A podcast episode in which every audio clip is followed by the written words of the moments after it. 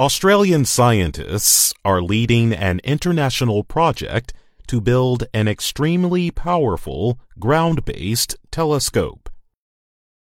The scientists say the machine will provide a deeper and clearer look into space than the Hubble Space Telescope. The telescope's short name is MAVIS. That stands for Multi-Conjugate Adaptive Optics Assisted Visible Imager and Spectrograph.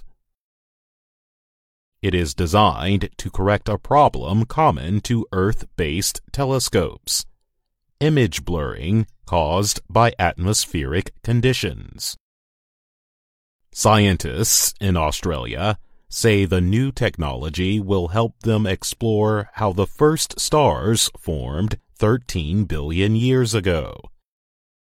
The telescope will also examine changes in the weather on planets and moons in our solar system. Images produced by MAVIS are expected to be three times clearer than the Hubble Space Telescope. Launched in 1990, Hubble orbits Earth from about 550 kilometers away, well outside the planet's atmosphere. Richard McDermid of Macquarie University in Sydney says the new telescope will change the way we explore space.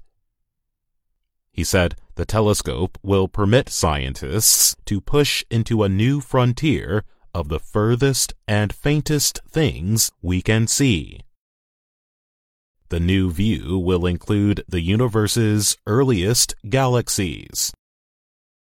This also means an exploration of the past, McDermid explained, because when we look far away in astronomy, we are also looking far back in time because it takes time for the light to reach us.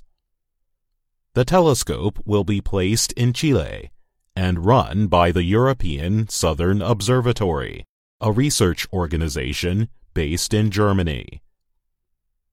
It is expected to take seven years to build and cost $44 million. The Mavis team is led by the Australian National University. The team also includes scientists from Macquarie University, Italy's National Institute for Astrophysics, and France's Laboratoire d'Astrophysique. I'm Jonathan Evans.